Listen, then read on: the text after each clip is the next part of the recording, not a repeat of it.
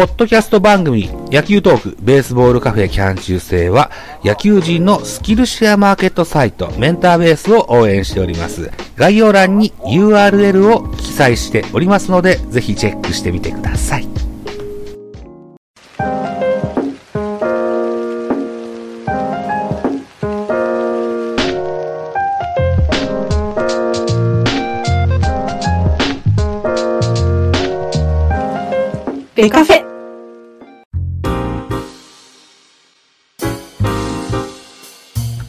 少年の一番最初のプロ野球選手のヒーローって言ったら誰だったんですか？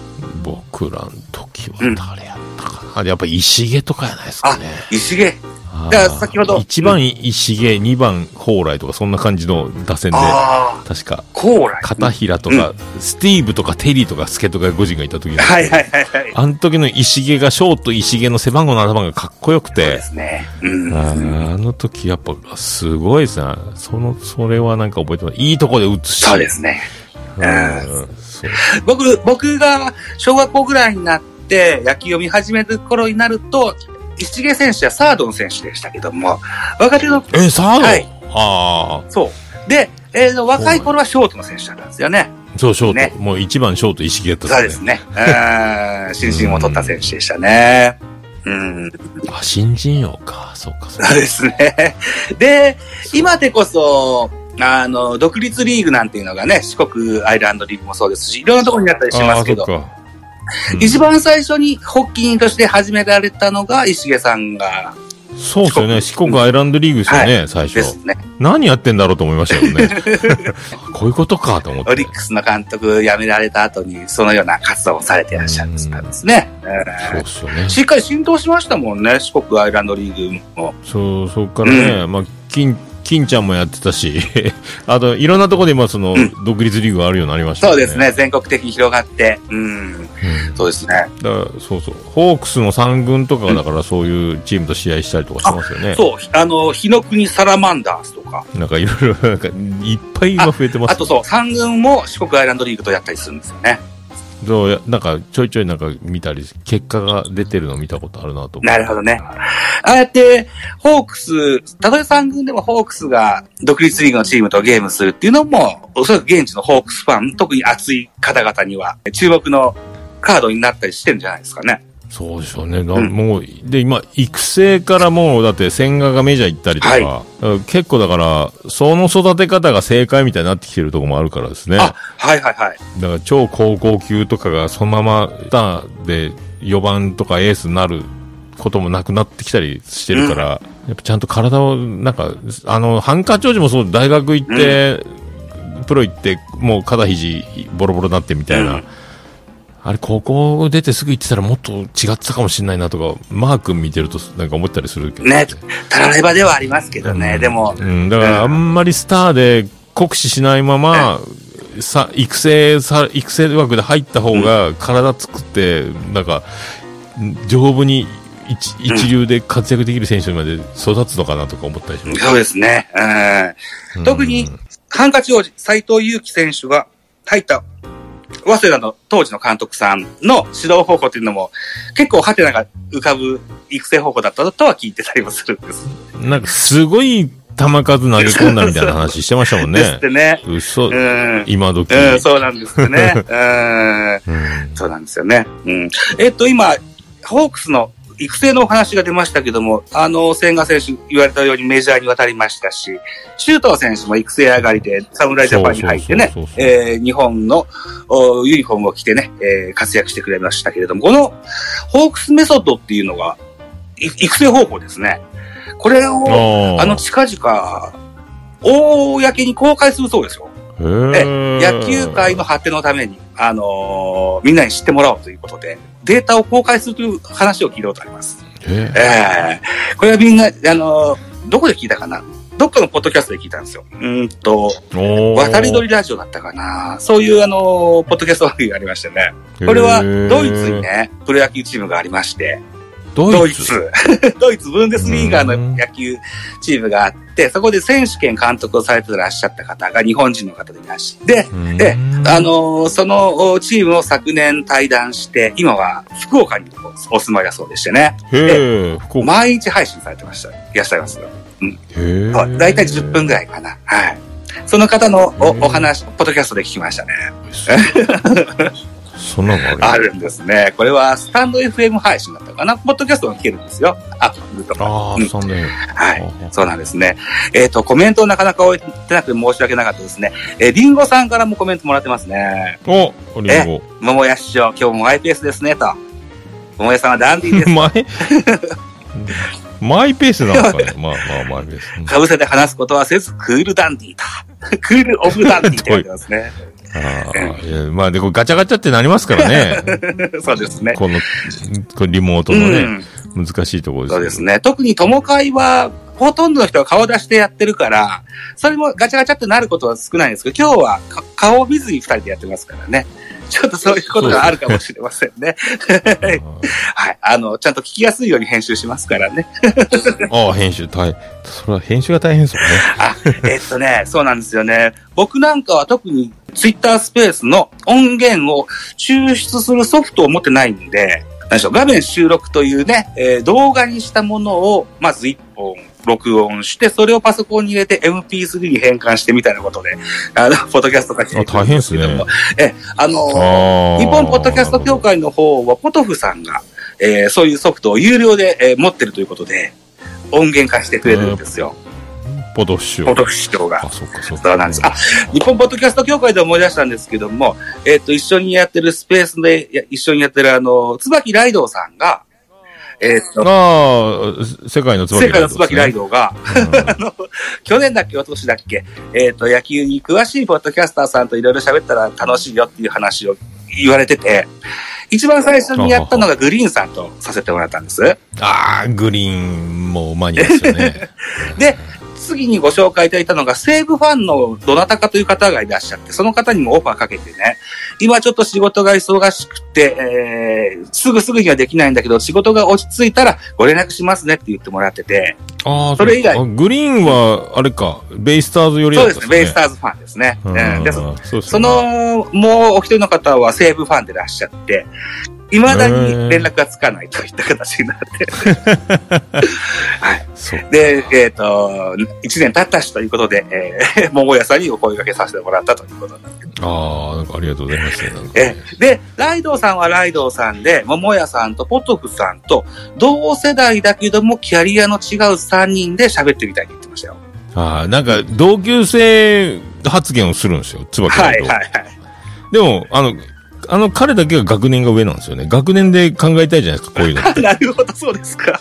椿ライド学年は1個上なのに、あの、早生まれだからみたいなので、こう食い込んでくるこっちの。ポトフ師匠と僕は、あの、同学年なんですよ。そうですか。ああでも、ポッドキャスト日本の最古の人でしょ？だから、ポトフ師匠って。そのように聞いてます。はい。ポッドキャスト原始人じゃないですか、日本で言うね。だからもう、お、はいただ僕が今年10年やけど、もうそんなもんじゃない人だから、ほぼ倍ぐらいやってるんで。18年だったかな。うん、ね。もうとんでもない人だから、どうなってんだっていう数字ですよどうなってんだっていうね数字ですね。本当ですね。もう、おかしいでしょ、24時間やってみたりとか、もうん。う、番組の数とか収録の数もね。そうですね。こうま、未だ、未だ第一線っていうか、その、量、量産型がと止まらないっていうのはすごいですよね。今、ちょっと、ご病気されてるんですけど、それでも止めてませんからね。え、本当ご病気なんですか？今ね、なんかね、なんとかっていうね、あのーなかなか、かかりにくい病気だって聞いてるんですけど、毎日夜になるとえ40度近い熱が出るとか聞いてますけどね。えええそれの今治療はしてるんですが、それでも毎日配信してますね、彼ね。心配は心配なんですけどね。うん、よく芸人が舞台の上で死ねたらホモみたいな、あの感じをうんやってんすかね。そう、ね、えー、ポッドキャスターだからマイクの前で、でなんですかね。うん、僕は自分が死んだら大津屋の時に流してほしいとは思ってるんですけど、はい。はいで、言うて回ってるんで、誰かが僕の葬儀にとかお通夜に来たら勝手に流してくれんかなと思ってるんですけど、はい。言ってたよ、本人が、つって。っていう話をですね、前回僕、ポッドキャストお協会のスペースで、桃屋さんの話、あの、お名前は出さなかったですけども、い話しました。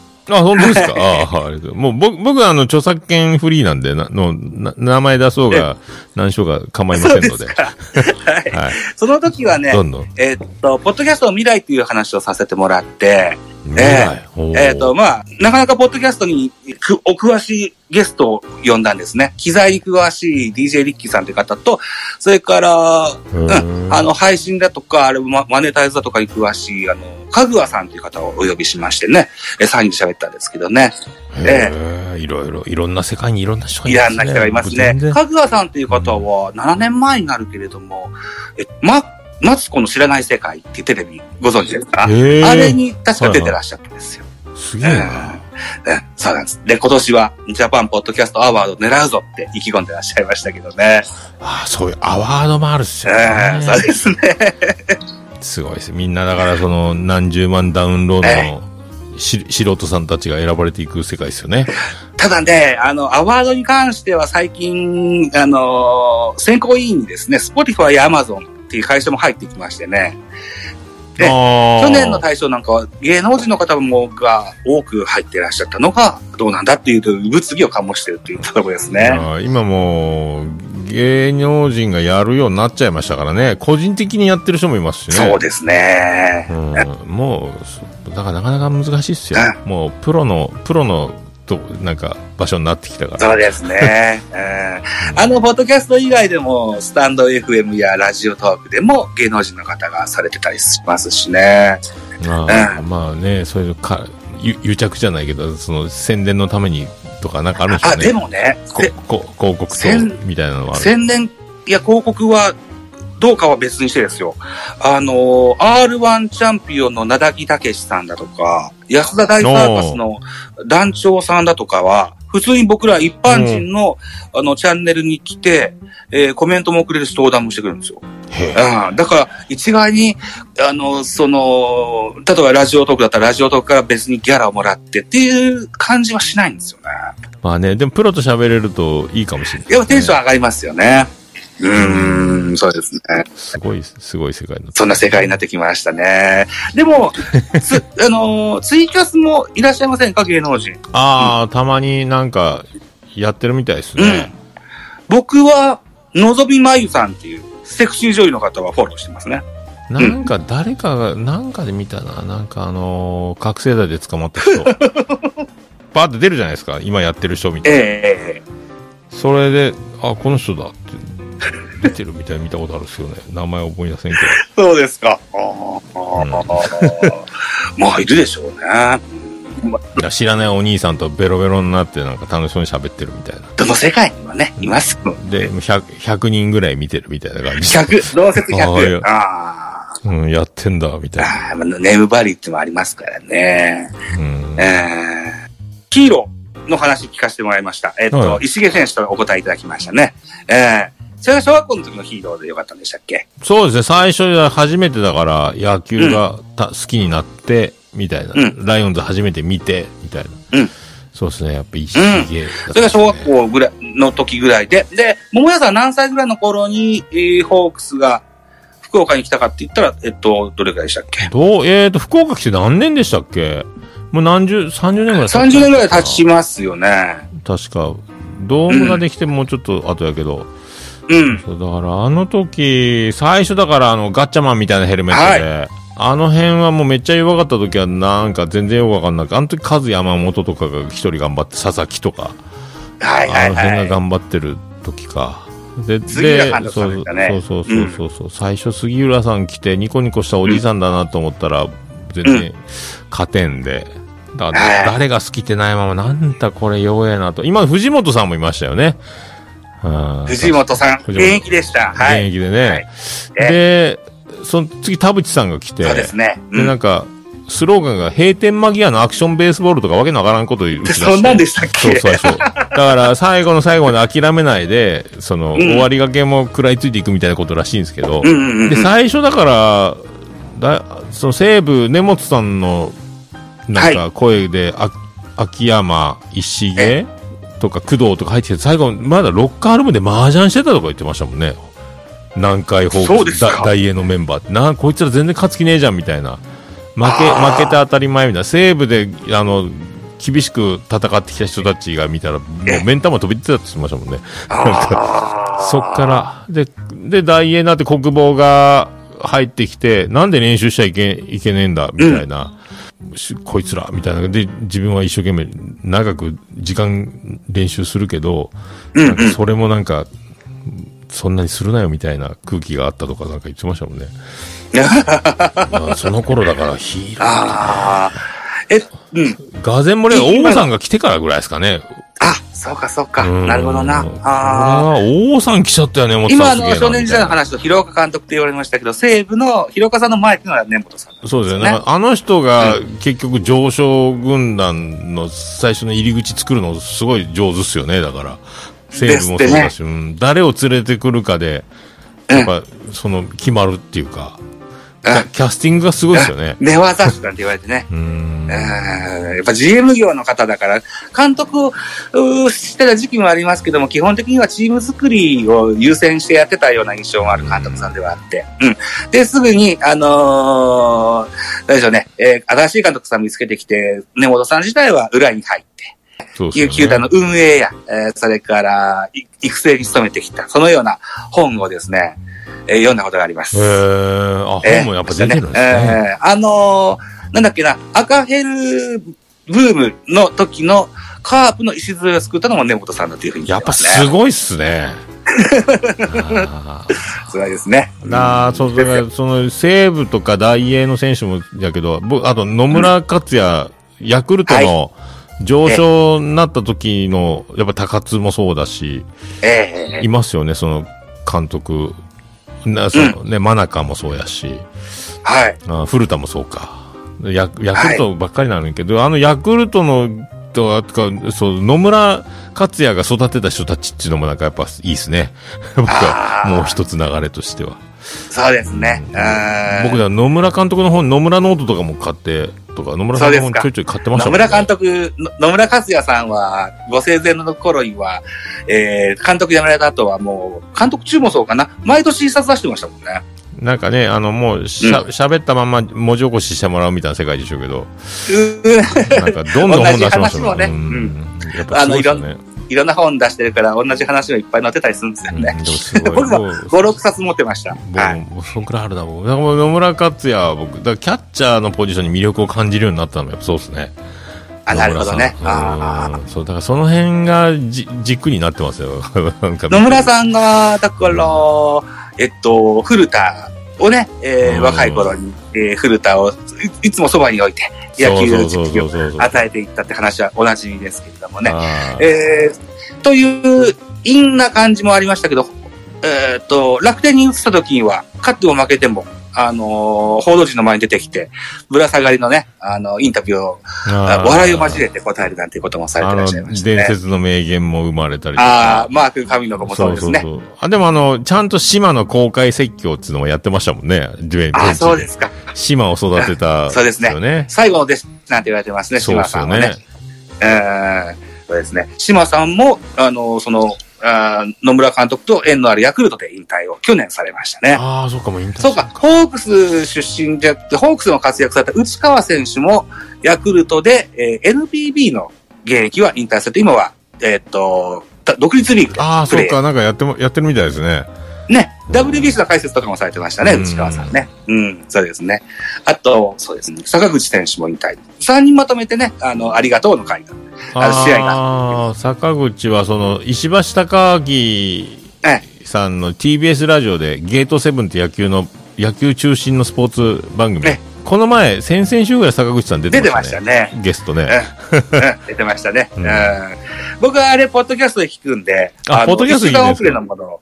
うん、ポッドキャストになってるんですけど、一週間遅れの音源なんですよ、あ、ね。そうなんですか。情報番組を僕摂取するにはね、ちょっと遅いんですけどあね。僕ラジコで、ラジコで聞いああ、そうかそうか。ああ、ラジコが一個、一番いいかもしれませんね。解説者はやっぱしゃ、里崎とかやっぱ喋りが面白いし、すごいですね。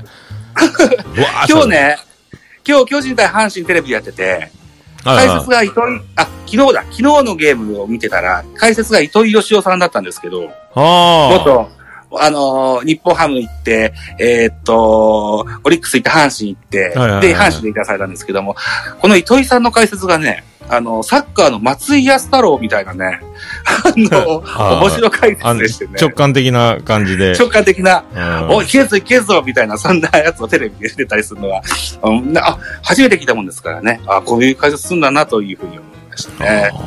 あままだ慣れてないでしょ。でもあの人人も天然というか、あの、宇宙人というか、あの、う うん、あの、脳筋というか、そんなタイプだったので、治んないじゃないですかね、糸井さんとね。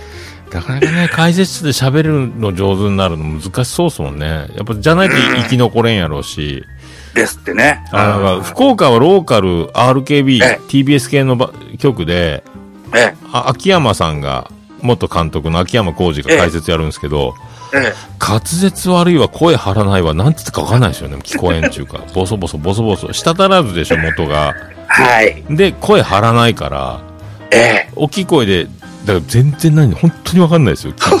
そうなんでだ。アラ、フィフの僕は特にあの、多分、周波数的に耳に入りにくくなったんだと思うんですけど、若い子はちゃんと聞けるんかもしれない。あのーホークスを率いて優勝してた秋山さんの時も、何言ってるか分からなかったです。そう、あれはもうマイクになると本当に音、声小さくて、うん。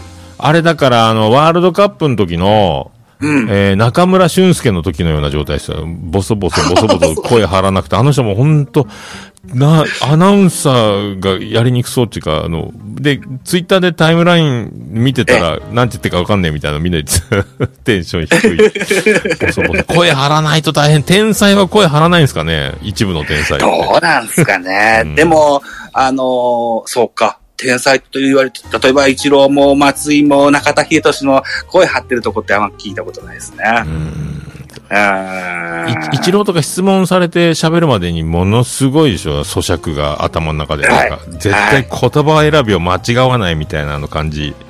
ああ、すごいですね。あれ、あ解説セルフプロデュースなんでしょうあね。テレビに向かないですよね。実況、解説に向かんやろうなと思って。ポンポン喋れんのかなと思って。そうですね。うん結構あのコマーシャルだとかバラエティに出るときは、あの、楽しくおしゃべりされてらっしゃる印象もあるんですけど、ね。役者もやりますもんね。役者も、ふ、あの、ふ、ふ、古畑任三郎いいところ出てね。ね。はい。えーそうですね。うん、あのー地元の解説のお話出ましたけど、今井雄太郎さんって福岡でやってるらっしゃるんああ、今井弁慶とか昔、あの、夜、日テレ系のローカル番組出てましたよね。あの、投げて。今井弁慶？今井弁慶。今井雄太郎のメイン番組ですか？今井弁慶に挑戦みたいな。今井弁慶に。今井弁慶が、だから弁慶って昔言われてたんですかね。だから投げて、それで打て、打てるやつ挑戦するみたいな。ああ、そんなん。確かそんなんやってましたよ。えー阪急でね。えーだからノーヒットノーランかなんかやったんですよね、完全試合。完全試合やったんですよ。ああ、うん。すごい顔して投げてましたもんそうね。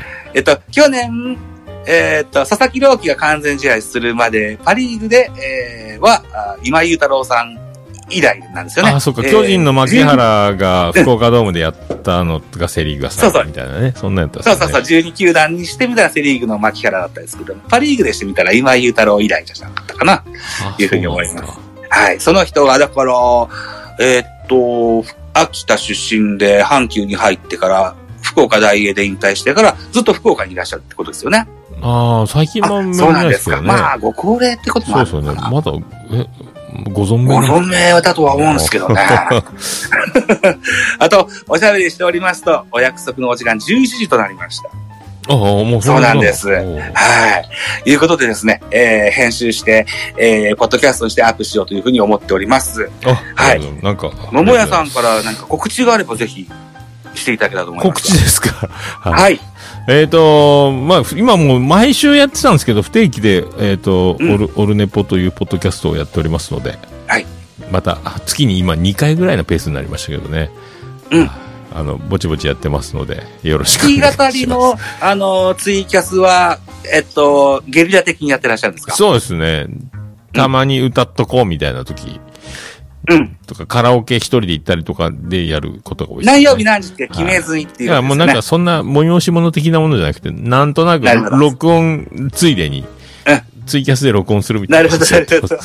えっと、昨日ちらっとお邪魔したら、奥田民生さん歌ってらっしゃいました。そうですね。あの、うんこ本が、奥田民生とユニコーンしかないので、ああ、そうですか。ギター弾き語りブックみたいな。尾崎豊なくしちゃったんですよ。どこ行ったかわかんなくて。うんでそれだけ、あとはネットでパソコン見ながらやるとか。へえ、なるほどね。ああ。あと、大場さんとやってらっしゃる番組ってのはど、あ、そうだそうだ切れてる糸電話っていうのは毎週木曜日21時に配信してますので、え、い1分間だけのツイッターアカウントは凍結されただけで、ポッドキャストは今だ現役ということですよね。そうですね。もう180何回かやってますけど、毎週ね1分ぐらい喋るというやつですね。サクッと消しちゃうやってね。編集で え 5, 5分ぐらいのやつを1分にする、編集するっていう。そもそも、グリーンさんがやってらっしゃったポッドキャストの真似を真似てっていう話だったんですってね。あの、切れない長電話って中で、なんとなく冗談で盛り上がって、その箱番組で切れてる糸電話みたいな。あ切れない糸電話みたいな。なんか、なんか切れてる糸電話か。切れ糸。うんだからそ、なんかそんなんで、1分間だけで時間が来たらもう喋るのやめちゃうみたいなのをや、やっちゃうかみたいなノリで。で、大場さんと2人で始めて、ええ。今、島次郎ちゃんってあの、女の子も入って、えおあ、じなるほど。うんおじさんのモチベーションが上がるという感じで仕事してますけど。はい。ね。おじさんのね、モチベーション上げるのは簡単なんですよね。そうなんです僕もそう、同じです。はい。いうことでね、えーと、じゃあ、えー、桃屋さんとはまた、えー、友会でお会いすることでしょう。ああ、本当ですよ。そのなんか説もまたちょっとよろ、しく。野球のことに、ふなんかよく触れ、触れきれずに終わったような感じはしますけど、なんか申し訳ないです、なんかね。全然全然。僕はこんな、えっと、前回の友会でも言ったんですけど、ちゃんと会話を人としたいなと思ってて。ちゃんと会話がしたいってすごいですよね。うん。なんか MC やったり、インタビューアーしたりしてて、ちゃんと会話をしてないなというふうに思ってたもんですから。ああ、でも、えね、やっぱしっかりされてますね、ちゃんと進行されるというか。それにお答えしていただきまして、どうも本当に助かりました。ありがとうございました。えー勉強になりました。ありがとうございました。いや、こちらこそ、これに懲りずにまた付き合ってやってくださああ、ぜひなんかあの、ぽっかりなんかあれば駆けつけますので。い。よろしくお願いします。お願いしますえー、お聞きくださった皆様もどうもありがとうございました。どうもありがとうございました。えっと、ゆかさん、キーさん、あ、ベリダイさんもいらっしゃいます、ね。あ、ベリーだ。こんばんは。ありがとうございます。えー、公開収録ベースベースボールカフェキャン中世は本日は、オルネポのもも屋のおっさんをゲストに迎えましての1時間でございました。どうもありがとうございました。どうもありがとうございました。